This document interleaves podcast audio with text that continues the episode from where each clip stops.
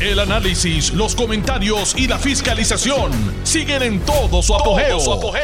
Le estás dando play al podcast de Noti1630, Sin Ataduras, con la licenciada Zulma Rosario. Y aquí estamos a las 4 de la tarde en Sin Ataduras. Y yo estoy tan feliz. Primero porque tengo la sintonía de ustedes. Gracias mil por apoyarme, por apoyar a Noti1 eh, apenas llevo, bueno, empecé el 12 de enero. Eso es menos nada. Muy poquito, pero me siento que llevo aquí una eternidad. Estoy bien agradecida con esta oportunidad de poderme dirigir a ustedes y poder dialogar con ustedes a través del 758-7230. Hoy voy a intentar darle un poquito de más espacio y más tiempo porque en los últimos días han quedado llamadas sin poderse atender el tiempo siempre nos traiciona, así que hoy les prometo que los voy, voy a empezar a, coger llamadas antes. Así que afilen esos dedos, marquen el 787-758-7230, pero van a tener que esperar. Porque bueno, pues primero porque gracias a Dios mucha gente quiere comunicarse con nosotros y segundo, pues porque toma tiempo en lo que la persona hace su exposición, en lo que yo le contesto a la misma, etcétera. Así que en el interín, una vez Noti1 le conteste 758-7230, es, es indispensable que usted baje el volumen de su radio. Porque si no va a haber retroalimentación y ese sonido es bien difícil de poder, poder hablar encima de ese sonido. Así que les ruego nuevamente que sean cuidadosos, bajen el volumen de su radio y cuando oigan la palabra adelante, eh, arranque por ahí a hablar para que no se le vaya a acabar el tiempo. Así que eso lo vamos a hacer dentro de unos minutos. Primero quiero compartir una alegría muy grande que he como que cobrado conciencia de ella en el día de hoy, aunque lo he estado observando. ¿Cuántos negocios nuevos están abriendo? Eso es maravilloso. Eso quiere decir que la gente tiene confianza, que la gente está dispuesta a invertir. Y claro, lo próximo que tenemos que hacer nosotros es apoyarlos. A mí me gusta ir a negocios de comida. Ustedes lo saben, que yo soy chinchorrera de comida, como muchos de ustedes también. Y lo que hago es si identifico un negocio nuevo, ¿verdad? Que está dentro de mi alcance, voy y lo visito. Y me tiro la maroma de consumir, por si acaso. Si me gusta, lo digo públicamente. Si no me gusta, pues no digo nada. Porque a mí no me gusta echarle tierra a nadie. Cada cual, ¿verdad? Este, hará lo que entienda propio para que su negocio prospere eh, yo siempre pienso que un negocio prospera si se le da, sobre todas las cosas, mucha, mucha amabilidad en el trato. Lo estamos pidiendo todos. Yo no sé ustedes, pero cuántas veces hemos recibido un maltrato o un trato como que no me importa que estés aquí o no estés aquí de, personas que se supone que estén sirviendo. Yo presumo que el amo no está cerca, porque el amo el ojo del amo engorda el caballo. Y si viera la actitud de ese empleado o desempleada, naturalmente le llamaría la atención. Yo no le voy a llamar la atención. Yo sencillamente pues no le doy una, una propina porque no se la ha merecido. Y yo acostumbro a dar buenas propinas. Lo segundo, precios razonables. No es que sea un baratijo, pero sí que los precios no los pongan por los escabellados y que la gente normal, común y corriente como yo no pueda verdaderamente consumir ningún artículo de lo que esté en oferta. Definitivamente, la calidad de la comida tiene que ser superior, no buena, superior, para distinguirlo entre tanta competencia que hay en los negocios de comida.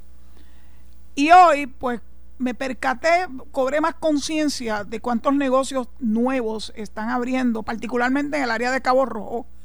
Eh, en el área de Joyuda veo negocios nuevos, veo negocios que están remozando, que eso es importante. Mire, la fachada de un negocio lo dice todo. Si usted tiene un negocio que está tocochambroso, no invita a la gente a entrar. Manténgalo limpio, manténgalo pintado, manténgalo atractivo, para que la gente se sienta que va a ser bien recibido.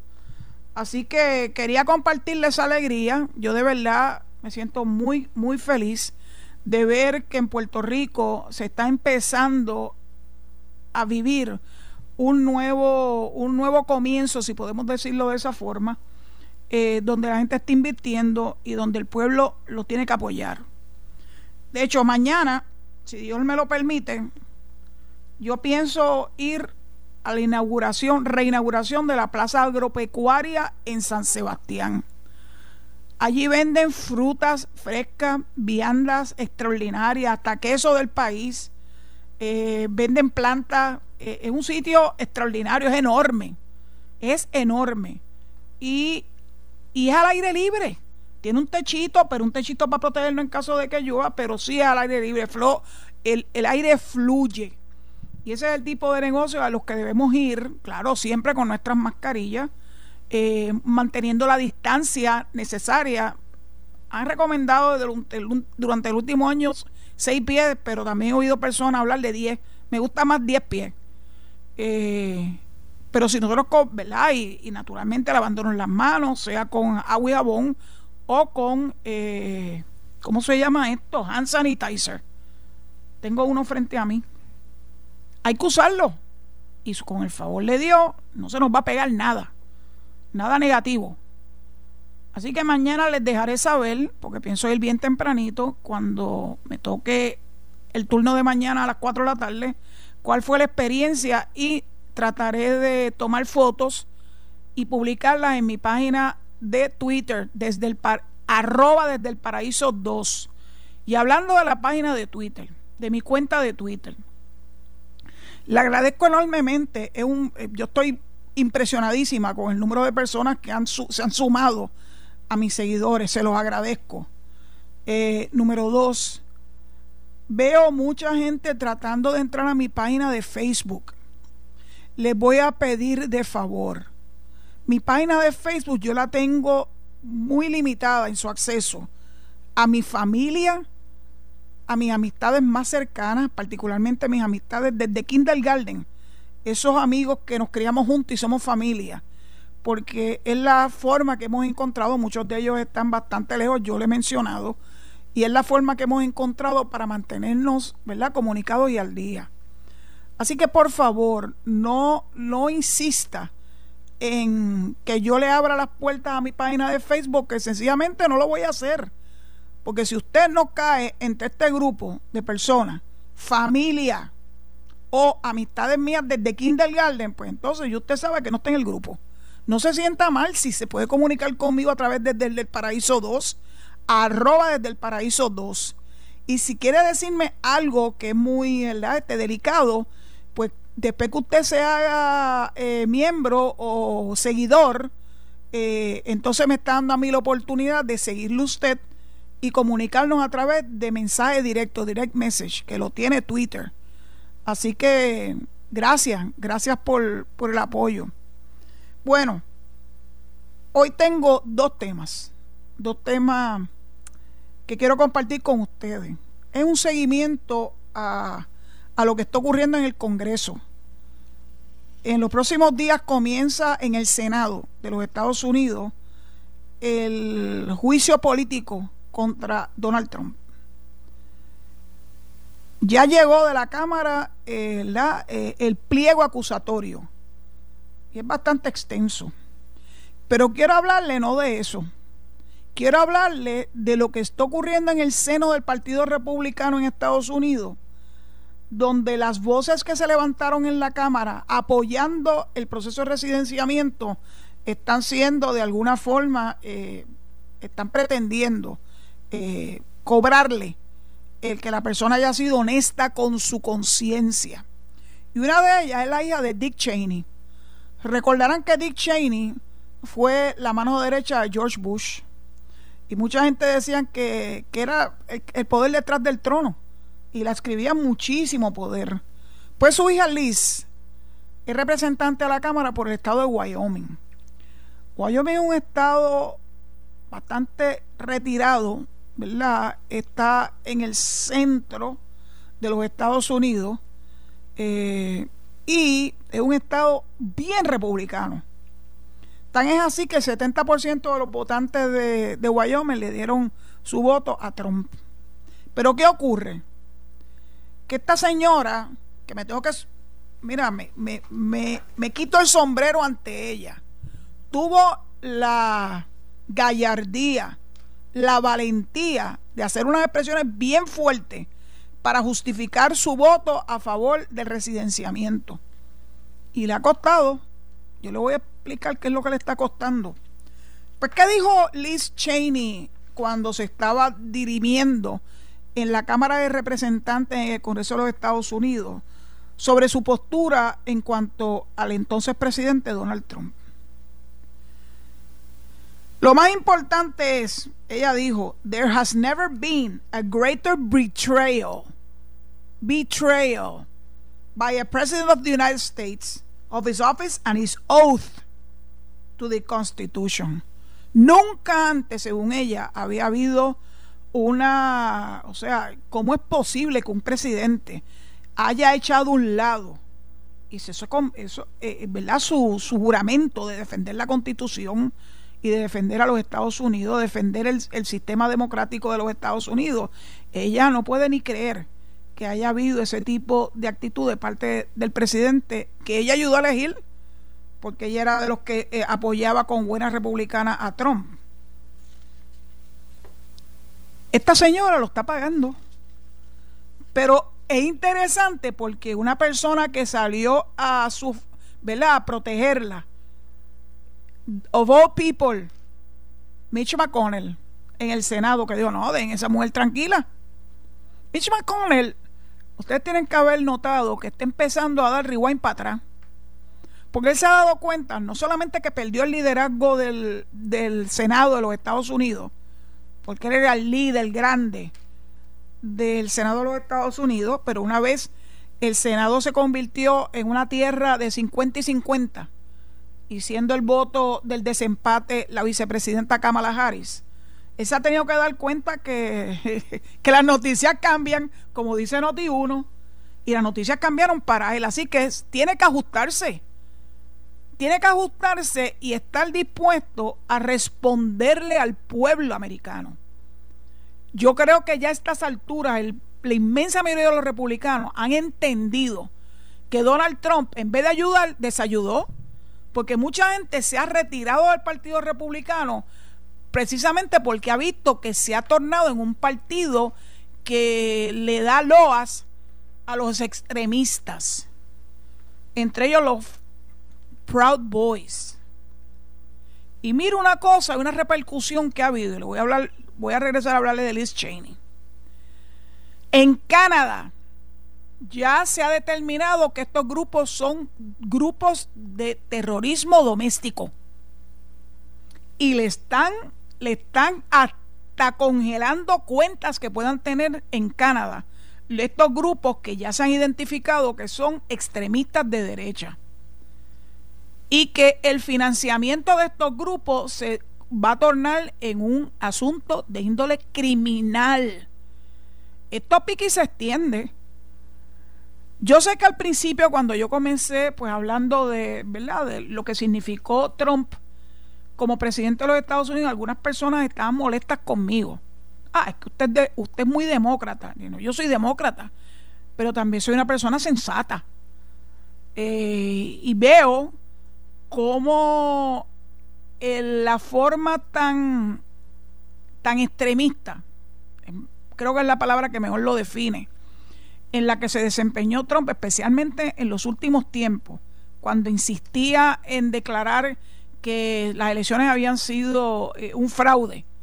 Y se lo seguía diciendo a sus seguidores y se lo seguía repitiendo a sus seguidores y eso lo seguía inflamando, inflamando, inflamando hasta que llegó el 6 de enero. Y entonces, ha intentado, como decimos acá en la isla, recular. It's too late. Lo que dijiste está grabado. Y eso lo van a utilizar en tu contra. Y tiene que haber consecuencias. Porque si se le da la impresión al pueblo americano que cualquiera se puede zafar y decir lo que le dé la gana, más allá de la, obviamente, del derecho a la libertad de expresión, pero para provocar a que personas que no tienen mucho sentido común utilicen esa provocación para hacerse, ¿verdad? De, de formas drásticas para lograr objetivos que no lograron a través del voto, andar armados por ahí, de alguna forma ser, eh, ser vengativo, pues no le ha hecho ningún bien al Partido Republicano y definitivamente no a Donald Trump. Y claro que tiene que tener consecuencias, porque la consecuencia no es solamente que ya se fue, gracias a Dios. Sí, pero más allá de que ya se fue, lo que él hizo lo hizo siendo presidente. Y por eso es que el Senado no se puede, no se puede amparar algunos senadores, particularmente republicanos. Ay, pero si al fin y la poste ya el hombre se fue. Sí, el hombre se fue. Pero todavía su presencia tiene efectos sobre esos seguidores extremistas eh, y que no acaban de deponer de sus armas. Yo de verdad pienso que tiene que pasarle pasarle el proceso, tiene que continuar el proceso de residenciamiento con el juicio político que se va a empezar a hacer en el Senado de los Estados Unidos. Si finalmente logran determinar que él violó la constitución y que él en efecto incurrió en los delitos que se le imputan, a lo mejor sale bien, pero ya su nombre está marcado con esa, con esa negatividad, con ese peso negativo que hay detrás de su, ¿verdad? de su persona. Así que todo el mundo debe estar bien pendiente a ver qué pasa cuando comience el juicio político. Yo espero poder estar, ¿verdad? Este, bastante tiempo observando y escuchando para poderle compartir a ustedes mi impresión de ese proceso. Pero vamos a volver a donde Liz Cheney. Es altamente probable que a Liz Cheney le hagan primarias en su estado natal de Wyoming, porque hay todavía personas que no le van a perdonar que ella hubiese dado su voto en la Cámara para que se llevara a cabo el proceso de residenciamiento, primera parte. Y claro, eso va a depender en gran medida de lo que piense el pueblo de Wyoming. Si el pueblo de Wyoming por fin entra a entender de que lo que hizo Trump fue darle para atrás a todo lo que pudo haber, ¿verdad?, este, adquirido el Partido Republicano en los últimos tiempos y desde su fundación. Si acaban de entender que la presencia de él, en vez de sumar, resta. Y peor aún, tiene repercusiones incluso internacionales. Cuando Canadá, que es su, aliado más cercano, el que está al norte, al norte de verdad de los Estados Unidos continentales, ya ha declarado que estos grupos, empezando por los Proud Boys que tanto veneran a Trump, son terroristas domésticos y que le están cortando todos los accesos eh, a sus sistemas incluso económicos, financieros. Si Wyoming despierta del letargo cuando le toque la elección de, de la representante eh, Cheney, van a tener que entender que ella hizo lo correcto. Hay una cosa que yo aprendí cuando yo comencé siendo una joven abogada en Fortaleza. Y era que el gobernador me dijo, tú estás aquí para decirme la verdad. No estás aquí ni para adularme, ni para que lo que yo diga sea lo correcto, etcétera, etcétera. Si tú notas que algo que yo pretendo hacer es incorrecto, es ilegal o es inmoral, es tu deber ponerme en conocimiento de ello. Y yo sé que eso ocurre, digo, yo aprendí esa lección tan pronto en mi vida y me lo dijo alguien que, que yo admiro enormemente, que fue es Carlos Romero Barceló. Me lo dijo eh, con conocimiento de causa. Porque todos los gobernadores siempre han tenido a su alrededor al sacola. Y esos alzacolas no le hacen ningún bien. Al contrario, lo hunden. Porque cuando se meten las patas y cuando genuinamente no, no hacen lo correcto, lo moral, lo ético, eso va a tener una repercusión. Eso se llama un backlash. Y créeme que el gobernador que sea te lo va a echar en cara y dice, ¿cómo es posible que tú no me llamaras la atención sobre este particular? Para eso estás aquí. No es para estar, este, ay Dios mío, como tantos aduladores. Siempre hay aduladores alrededor de las figuras, ¿verdad? Eh, más prominentes. Le pasa a los jefes de agencia también.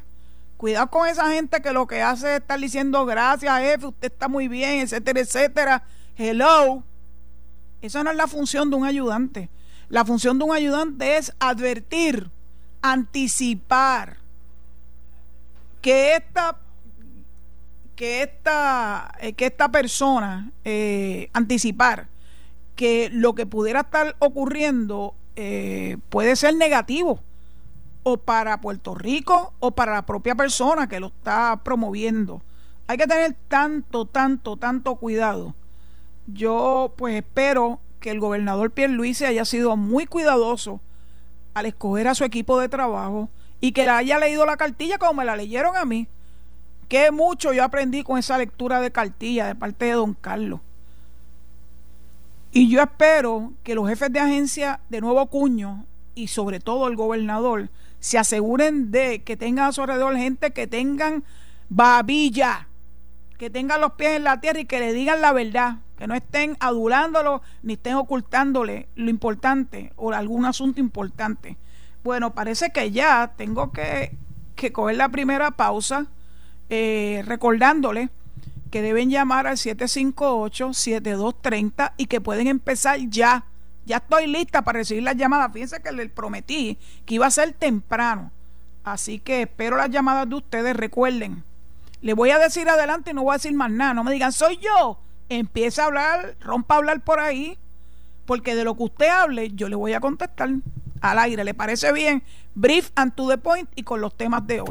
Muchas gracias. Estás escuchando el podcast de Sin Atadura. Sin Atadura. Con la licenciada Zulma Rosario.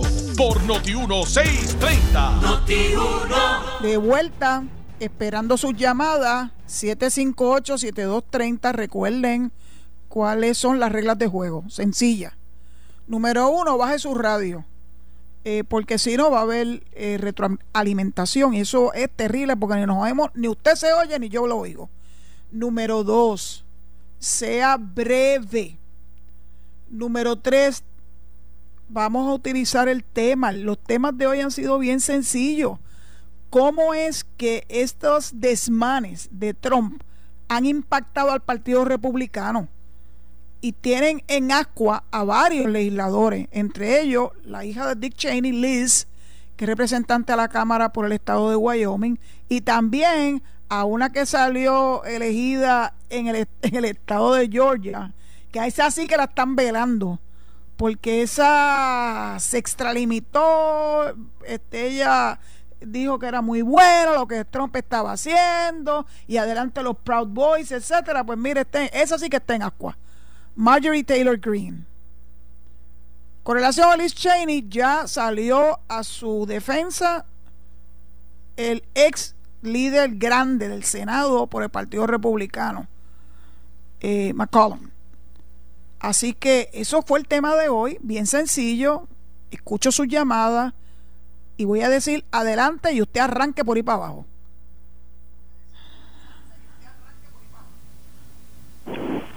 Adelante. Licenciada, habla Francisco de Yauco. ¿Por qué razón eh, no se detuvo a Trump cuando suspendió al, encargado del FBI que lo estaba investigando? ¿Por qué no se le metió mano en este momento? Gracias.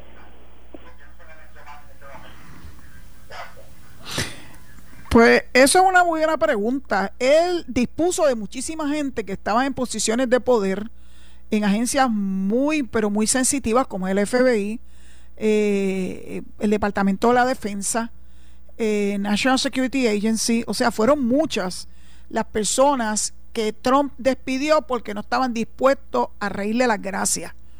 Personas que respetan la posición que ostentan y no estaban dispuestos a no hacer su trabajo como era lo que pretendía Trump en un momento dado para diferentes personas. ¿Que por qué no hicieron nada? Mire, lamentablemente en todos los lugares del mundo, eso incluye a los Estados Unidos y a Puerto Rico, hasta que la condición, la situación no se torna de color hormiga brava, normalmente la gente espera, es casi como un milagro de que las cosas van a mejorar. Y se le señalaba, se le señalaba públicamente, pero acuérdense que él asumió una actitud de todopoderoso. Y cuando tú tienes que abordar a un presidente como nunca antes, por lo menos en la historia moderna de los Estados Unidos, nunca antes hubo un presidente tan altanero y tan terrible este, que pensaba que podía hacer lo que le diera la realísima gana. Así que bueno, agua pasada no mueve molido, mi amigo de Yauco. Finalmente le tocó. Es que lo último que hizo fue tan horrendo, tan terrible, que ya ahí ya nadie se podía cruzar de brazos. Hubo cinco muertos.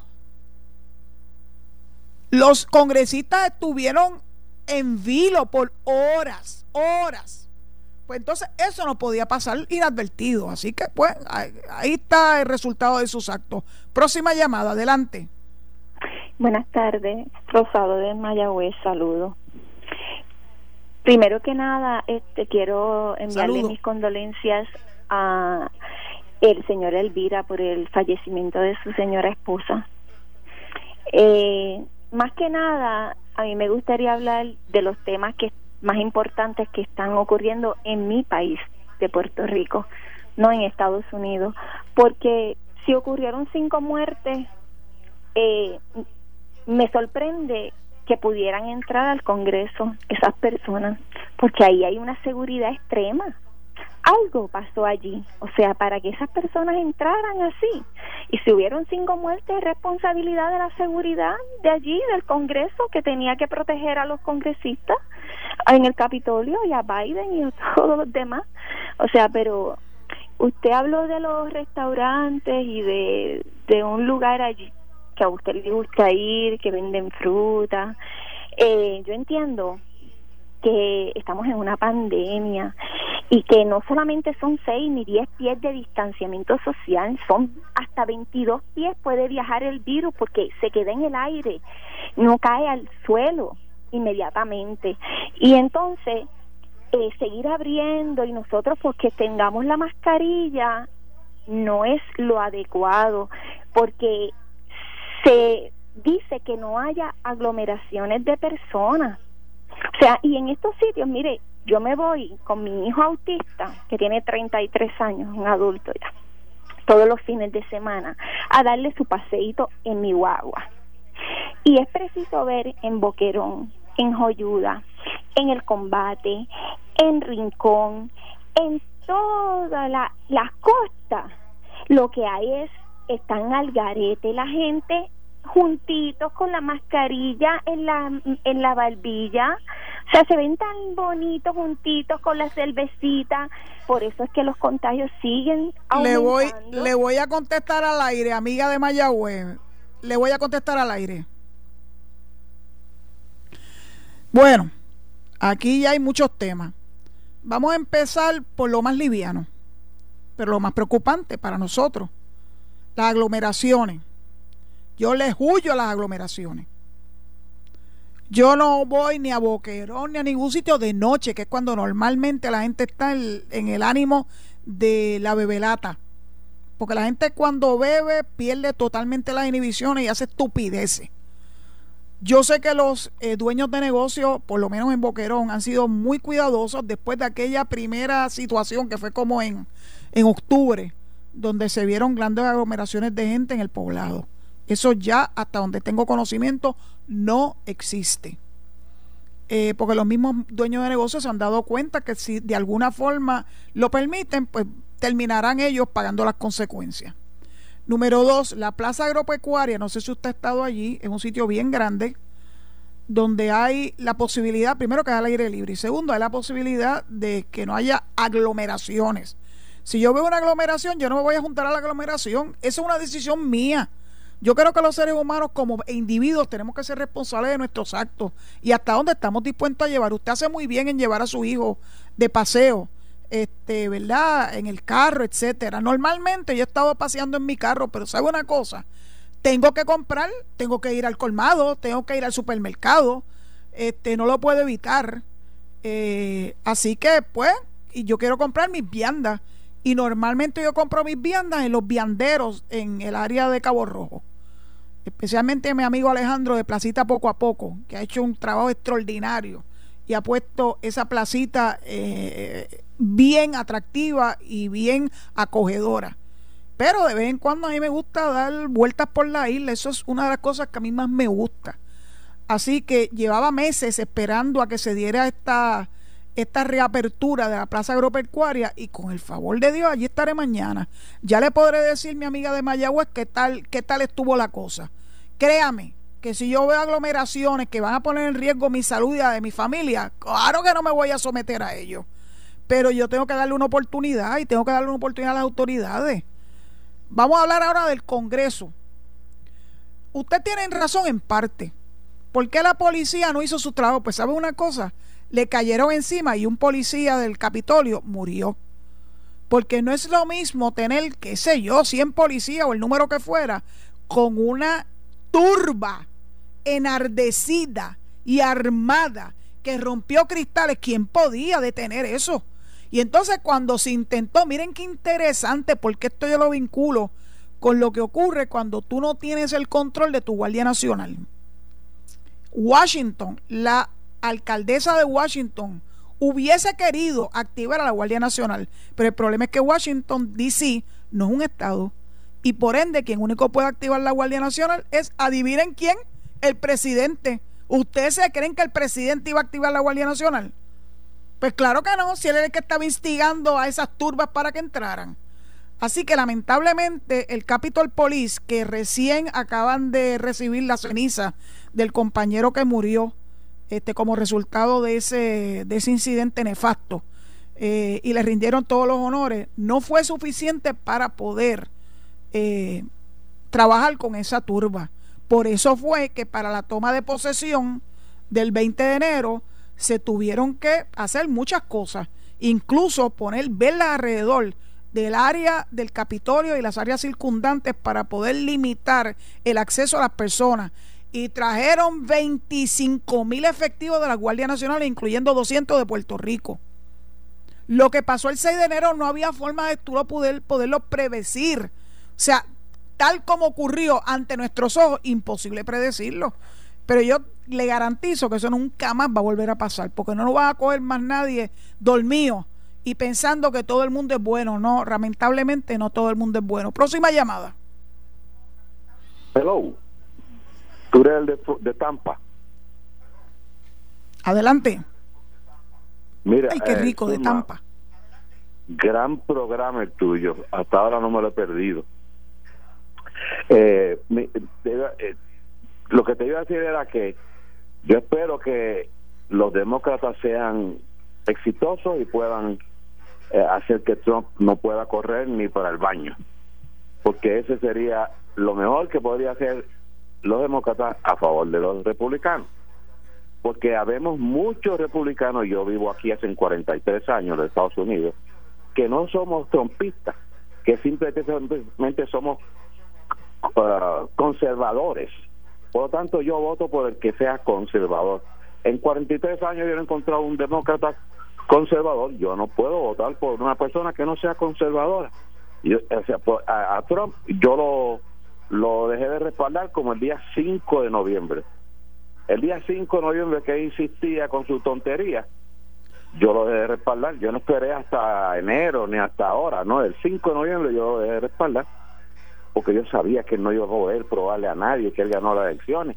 Quizás fue un fraude, quizás, pero si tú no lo puedes probar... Le voy, a, le voy a contestar al aire, amigo de Tampa. Le voy a contestar al aire.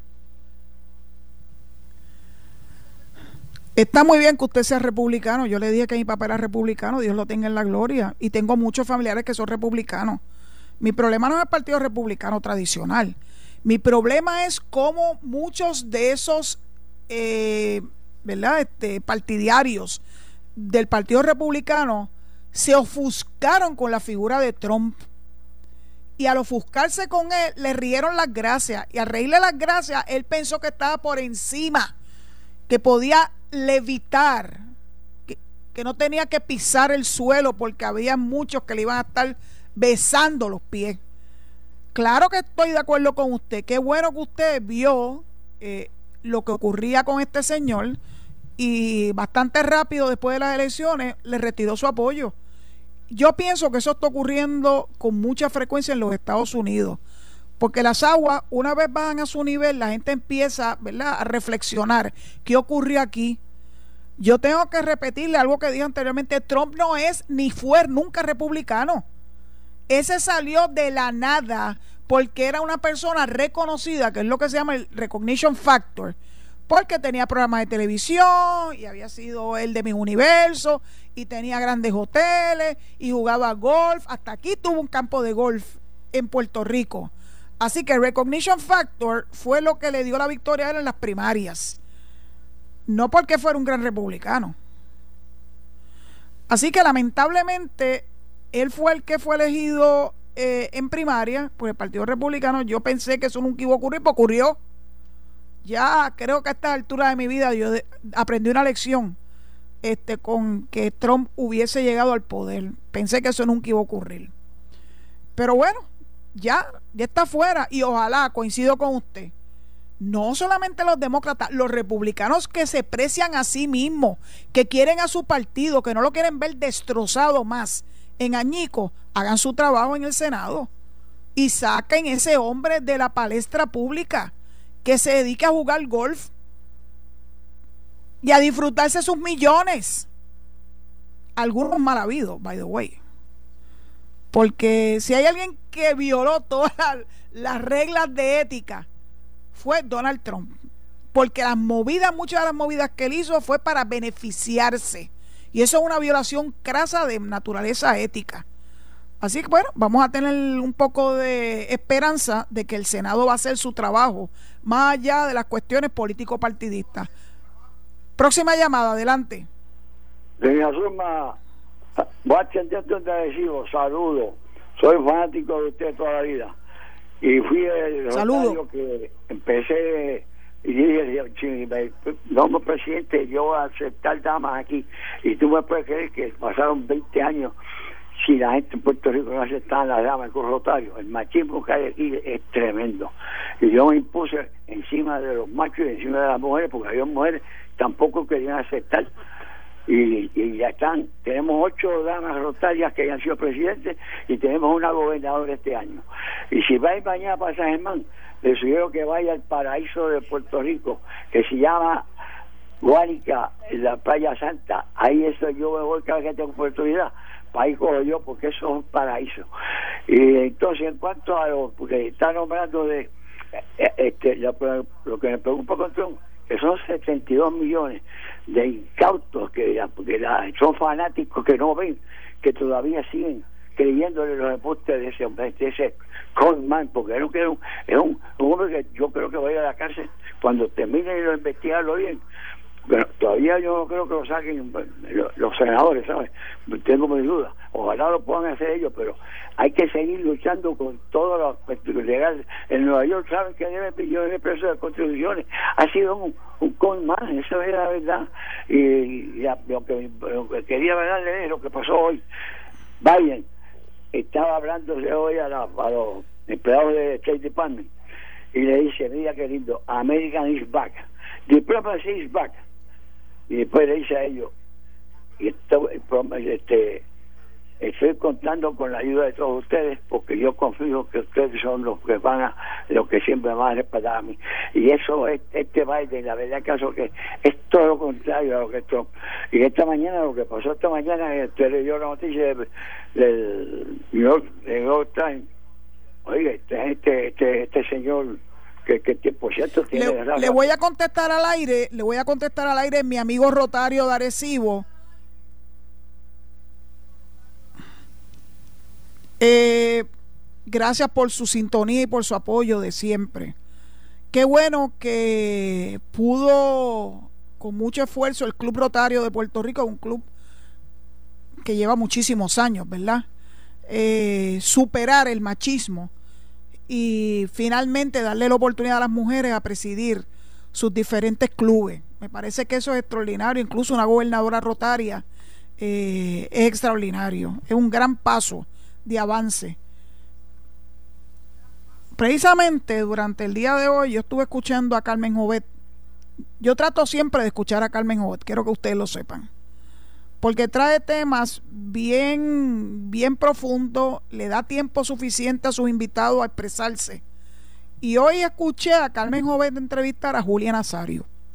Doña Julia Nazario es la alcaldesa de Loíza, a quien conocí y a quien admiro, pues esa señora tiene un temple tremendo.